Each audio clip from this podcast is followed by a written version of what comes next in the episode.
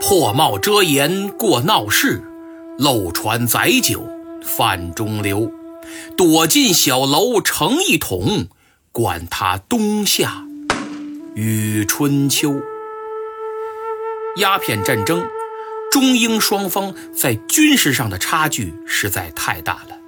首先，枪炮的差距；第二，阵型的差距；第三，战舰的差距；第四，军制的差距；还有第五，交通的差距。清朝公路系统落后，运输缓慢，交通不便，调兵速度迟缓，这也是失败的重要原因。当时运兵啊，除了很少部分走水路，绝大多数都是腿着，沿驿道线路行进，沿途各地方官负责准备驿站，提供粮草和住宿，所以一省一次调兵，最多也就一两千人。否则，驿站没法接待。但实际上，由于道路狭窄，地方供给不足，这一两千军队还不能集团式开进，要分波，一波二三百。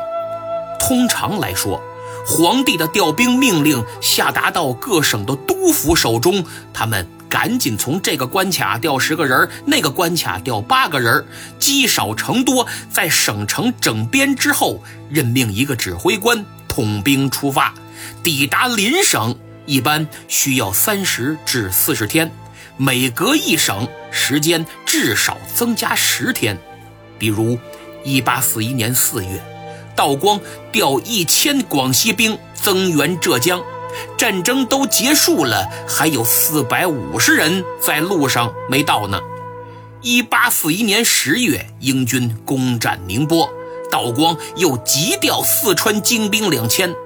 可等着两千人赶到前线，英军已然在宁波休整半年了，以逸待劳，能不输吗？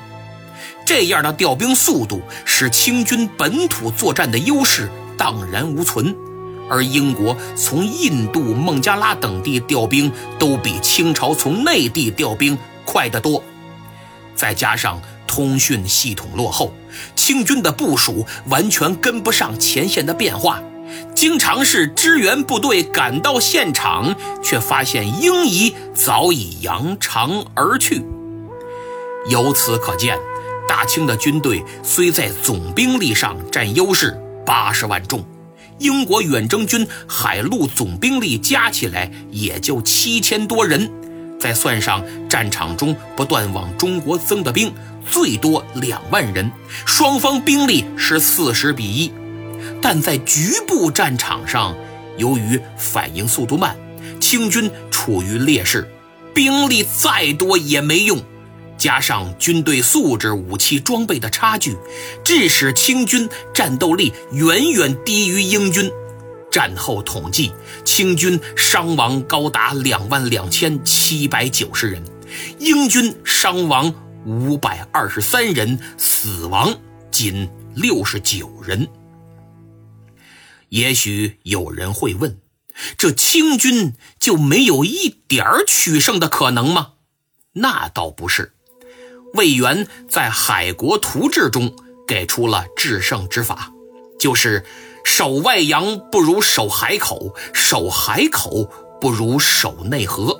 也就是说，要诱敌入河，因为在海上作战，西方船坚炮利，容易发挥威力；在内河则相反，地形水文我军熟悉，也能发动群众，土枪土炮都用得上。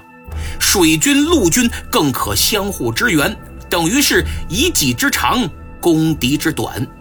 进入内河以后，敌舰只能鱼贯而行，无法摆开。我军只需在上游狭窄且水不深、易搁浅的地方沉船来阻挡敌人前进，下游也用树桩、木筏和沉船给它堵上，使其进退无路。此时，我军出击，可以在小船上满载易燃之物，火烧敌舰；也可制造西洋式水雷，投放于洋人船下，定能出其不意，炸沉敌舰。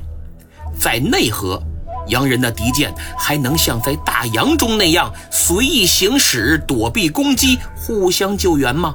当然不能。倘若洋人登陆，绕到我军背后，那就可以提前挖掘陷阱，处处埋设地雷，阻挡他们前进。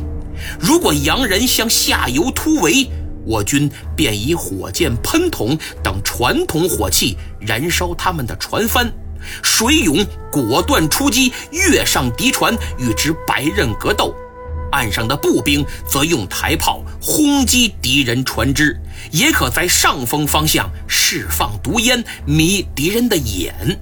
如此一来，定能全歼洋人。魏源。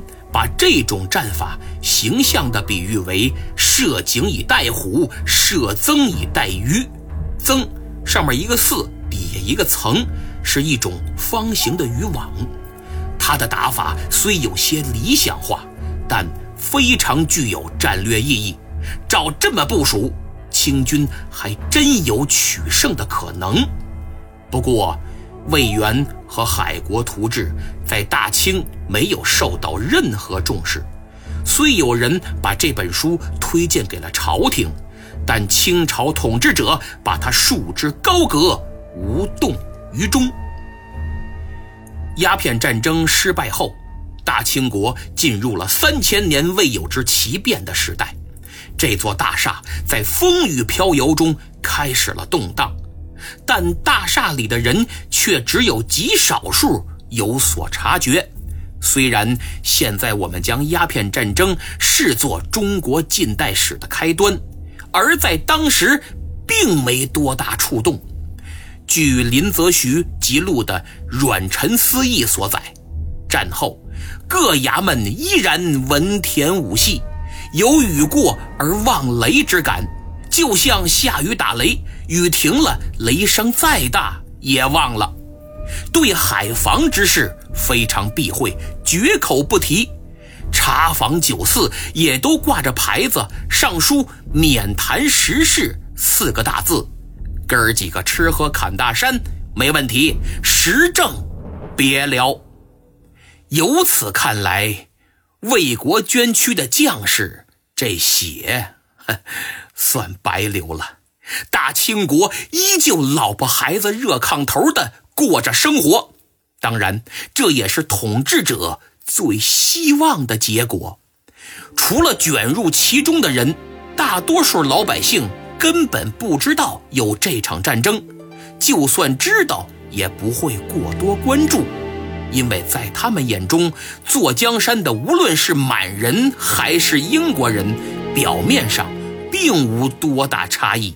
自己仍是被统治的对象，各种苛捐杂税一文都不能少。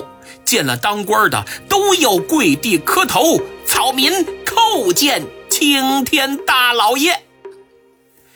既然对清国影响不大，这场战争对英国影响大吗？也不大。说到底，毕竟只是多了个贸易伙伴，待遇比原来好点而已。谁也没想到，受鸦片战争影响最大的居然是日本。就拿魏源的《海国图志》来说，这部书详细叙述了世界各国的历史、政治和风土人情，主张学习西方国家先进的科学技术，提出师夷长技以制夷的思想，绝对是一部具有划时代意义的巨著。可此书在中国却不受重视，甚至遭到了文人士大夫的猛烈抨击，认为此书鼓吹蛮夷之长，歼灭天国之威。把人家吹那么好干什么？我大清乃天朝上国，怎么就不如人了？简直大逆不道！有些人很极端，认为我天朝上国怎可质疑？又何必质疑？我们那么牛，怎能屈尊去了解西方野蛮人呢？真是拉低了我的 level，根本没必要。我们绝不搞西方那套。所以图书的发行不仅受阻，备受冷落，还差点全部焚毁。与之形成鲜明对比的是，《海国图志》传到日本，马上引起轰动，开始翻译、大量印刷、争相传阅，将此书视为了解世界、学习西方的至宝，被誉为海防宝剑，天下武夫必读之书。《海国图志》在日本前后共印刷了十五次，价格一路飙高，翻了三倍。这场战争更使很多日本学者如梦方醒，纷纷著书立说，反应速度之快令人吃惊。比如古贺洞安的《鸦片酿变记》，对清朝惨败的原因深入分析，影响了一大批日本幕府末期的学者和志士。斋藤竹堂撰写的《鸦片始末》。对鸦片战争进行了全面且系统的论述，在日本知识界非常流行。还有岩谷荡音的《革靴论》，在当时的日本影响很大。明治维新前三杰之一的吉田松阴都给予了极高评价，因为他明确指出了西方诸夷对清朝非常了解，而清朝对西方却一无所知。如果我们不改变，清朝便是日本的前车之鉴。日本民间描写鸦片战争的读物有近百种之多，为日本很好的普及了落后就要挨打的观念，也为明治维新做了铺垫。如此看来，把鸦片战争作为日本近代史的开端。可能更有意义。